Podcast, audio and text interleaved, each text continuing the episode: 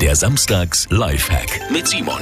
Und das ist vor allem gut, wenn es noch etwas schneller trocknen werden muss, weil es irgendwie äh, dringend weg müssen. Einfach das Kleidungsstück in den Gefrierschrank legen.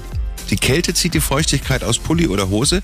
Funktioniert natürlich jetzt bei Minustemperaturen draußen auch sehr gut. Also, Wäsche lieber draußen aufhängen, trocknet bei Kälte tatsächlich schneller.